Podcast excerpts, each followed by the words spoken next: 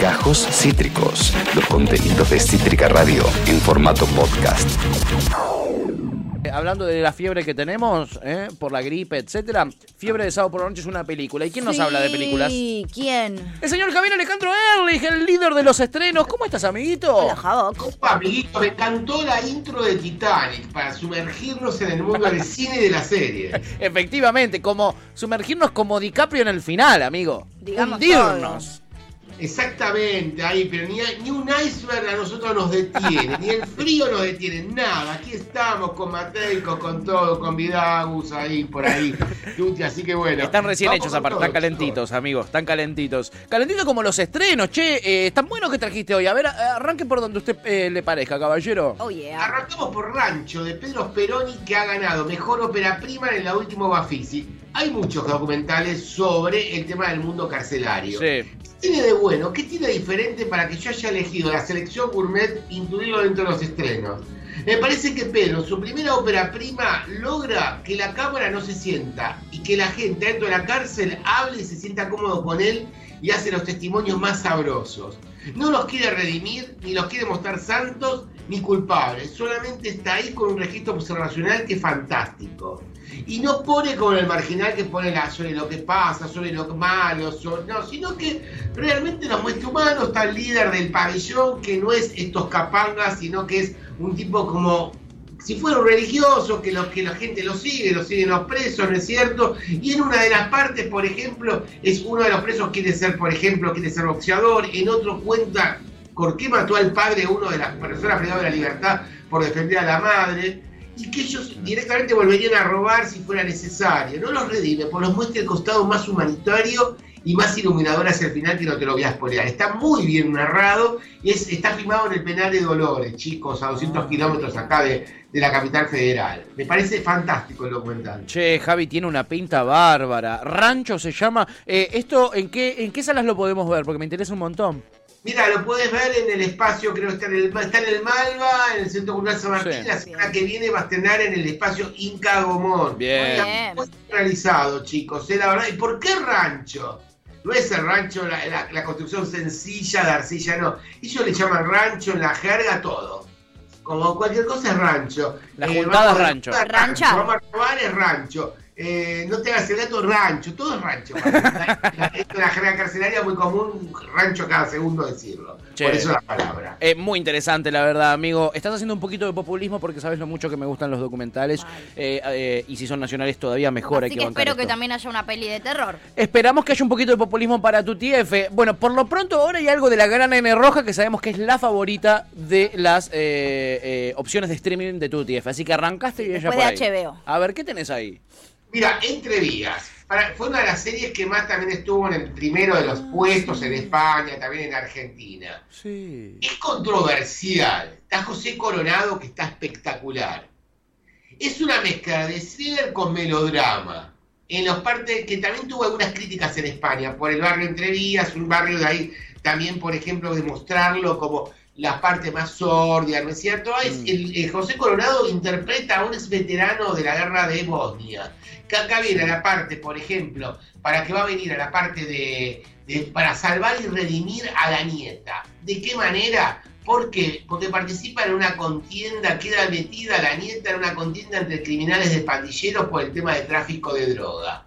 Pero va a ser, también pu- puso la relación entre el abuelo y el nieto. Esta es la nieta que es vietnamita, que hace su incursión en el cine y que está para mí, pero no bien, está espectacular. Él es un veterano de guerra que está ahora atendiendo, por ejemplo, el personaje de Coronado atendiendo una ferretería. En esa ferretería él hace- odia todos los productos chinos porque dice que le va a sacar el laburo y también es medio renegado. Y ahí capanga en el barrio. Cuando ve que están escuchando música todo lo que da, así abre la serie literalmente, agarra con su auto, que no le da bolilla porque le dicen, che, baje la música a una banda que se lo empiezan a gozar, le parte el auto, le saca la puerta al medio, la deja a un costado y le dice, este es mi seguro del auto. Así se presenta la serie en los primeros minutos. Re picante. Muy- muy picante, pero muy entretenida a la vez. Son 80 minutos y ya está la segunda temporada. Se lo dividieron los 16 capítulos en dos partes y ya hay una tercera temporada. Ah, bueno. Tiene garantizada, tanto enganchó la serie. Porque están bien los vínculos y realmente el personaje tiene sus claroscuros. Porque un tipo loco como el abuelo también una, una relación tan tierna, pues quiere educar a esta nieta, a esta hija adoptada por los hijos, por la hija de él, que no Claro. le da pelota y decide para tomar las riendas, estar con él, y todo este mundo de, de la xenofobia, el tema de la inmigración, está muy bien tratada con diferentes ribetes en la serie. Para mí es fabulosa, chicos, mírenla que les va a encantar. Muy Está bueno. Buena opción para Netflix. Tiene pinta, la verdad, también. Sí. Eh, y ahora, eh, a ver qué trajiste, porque vi que tenés algo acá de Star Plus. Quiero ver si me convences eh, de sumarme a el- la banda loca de Star Plus. Mira, la verdad que yo tenía un poco de prejuicio, ¿te acordás cuando se estrenó competencia oficial? Yo te dije, Sí. vamos a esperar eh, de Gastón Duprat, Sí. eh, Claudio con toda la parte de Andrés Duprat, toda esta Detestado esta- por vos y por tu TF, Gastón Duprat, digámoslo. Los. Odiado. Connie tanto, Du- a tanto, Connie Duprat los odio a los dos. Sí, los odias a los dos Duprat. Eh, eh, Javi es igual a ti, así que en eso no hay grieta. Y pensar que ellos eran los revolucionarios cuando fueron con Ciudad Abierta, un canal abierto. TV abierta, ¿te acordás? Era. Sí, TV sí. abierta, TV ¿no? abierta, sí. TV abierta, que eran los revolucionarios, después se mandaron bastante conservadores. En esto vuelven a, a posar la mirada sobre el arte, la crítica sobre el arte. Para mí, ¿te acordás? El hombre de al lado había estado buena sobre la casa Curuchet, la casa de la Plata, la casa de Cur- eh, que fue transformada Sí. en museo, recordemos. Después también estaba el, el tema del ciudadano ilustre, que también posaba la mirada crítica sobre el arte, cuando venía tipo Manuel Puig de regreso a su pueblo después de muchos años, Sí. y bueno, era odiado por defenestrar una especie de boquitas pintado, la retractación de Rita Herwood de, de Puig. Acá vuelve a posar el tema sobre, dos, sobre tres actores. ¿De qué manera está hecho muy en pandemia? Hay un, por ejemplo, hay un empresario que dice, bueno, me queda el gusto de construir un puente y como tengo tanta guita, una multinacional quiere hacer una película. Para eso voy a convocar a una la directora más rutinante de esos momentos, el personaje de Penélope Cruz. Un actor internacional de renombre que sea español pero que triunfe en Hollywood. Convoca al personaje de Antonio Bandera. Y voy a convocar a un reconocido actor de teatro, pero que no haga cine para que esté en todos los géneros. ¿A quién convoca? Al personaje de Oscar Martínez. Oscar Martínez hace el personaje de siempre, tipo el ciudadano ilustre. Sí. Eh, Banderas está muy bien y bueno, empiezan a enfrentarse los egos y tienen que interpretar a dos hermanos. Y esos problemas de esos dos hermanos en los papeles se va trasladando a la, fic- de la ficción a la vida real de estos personajes. La disputa, los egos, eh, las críticas a los festivales de cine, a los críticos mismos y a todo el mundillo del arte, que bueno, son los tópicos que siempre manejan Gastón Duprat y Mariano ¿es cierto? Y Andrés Duprat. Eh, recordemos, pero está muy minimalista la apuesta. Bueno, viste que ellos son muy esteticistas y está, se ve Sí, que está modo pandemia. Se nota. Porque hay muchos espacios interiores, chicos. Pero la verdad yo esperaba menos. Y al esperar menos, le podemos dar un 6 puntos. Es una buena estrategia esa. No esperes nada. eh, así. Para la vida funciona. Funciona para la vida en general. Ellos son los que también, o, o uno de los Duprat, está dirigiendo también la película de Brandoni y Robert De Niro, ¿no? Exactamente que ya se mataron los dos. Son, Bueno, no, se no- no llaman los dos Duprat, es uno con, Ah, el otro es con y y Duprat. Duprat. Es como Ah, son una dupla, pero no de hermanos. Como que Ah. parecen porque son dupla. Sí, y son los dos igual es de difícil gorila. pensar a uno por fuera del otro, pero, Pero no son. pero son dos Pero distintos. Gastón, Gastón es el director y Andrés es el que escribe los guiones. Ah. Sí, o son productores, jun- como muchas es juntos. como más una dupla de productores que Claro, claro. Ah, mira vos. Bueno, eh, la verdad que les está yendo eh, eh, bien porque... siempre, o sea, les va bien. Sí, sí. Estéticamente ya de por sí se nota que tiene una apuesta de Han mucha tenido calidad. películas muy, eh, bueno, El hombre al lado fue una muy conocida, Sí. 4x4, El ciudadano ilustre, como que Sí, sí, sí. Eh, sí han metido lo- hits. Han metido grandes metido hits. hits. Sin duda. Siempre fueron polémicos. eh, la justicia por mano propia en el Ciudadano Ilustre y la justicia por mano propia también en la 4x4. otra. En 4x4. Recordemos que Era, por ejemplo, también en la 4x4. Lo odiado que estaba Javi cuando salió a todo- 4x4. a todo más o menos se le Acá, acá un poco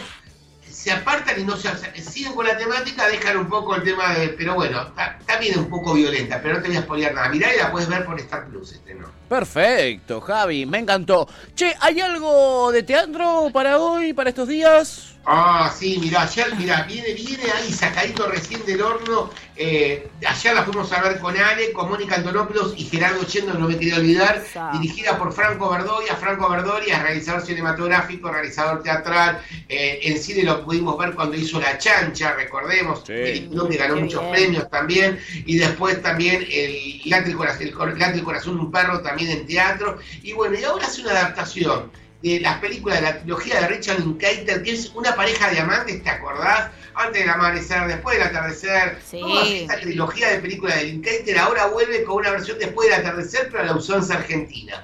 Pero de que unos, de, unos una pareja de amantes que se vuelven en contra de 20 años. Pero la particularidad que se hace en el Centro Cultural Recoleta, pero de manera itinerante. Vos vas Ah, acompañando a los mirá. actores y sos partícipe de la historia. Es tan fantástico. Cuando digo fantástico, me saco el sombrero como está dirigida, cómo están hecha, cómo se los escucha, con performar, con diferentes técnicas, ¿no es cierto? Acompañado por un acordeonista, por un, también por un guitarrista, por- y ellos también, a su vez, esta gente son cantores, y combinando con técnicas también del cine. Extraordinario, chicos, me encantó. Che, qué bueno, qué buena propuesta, Sí, Javi. Muy, muy. bueno. Bueno, a ver, repaso, repaso, porque Javi ahora es muy requerido por todos sus demás medios de comunicación en los que trabaja, pero el primero viene a Cítrica, papá. ¿eh? Obvio, siempre estamos acá. Vamos a hacer el repasito. Rancho, en cines. ¿Eh? Eh, lo pueden ir a ver al Malva, San Martín, etcétera. La semana que viene arranca a estar en los, en los espacios, eh, por ejemplo, en el Inca Gomón. Ahí lo van a poder encontrar.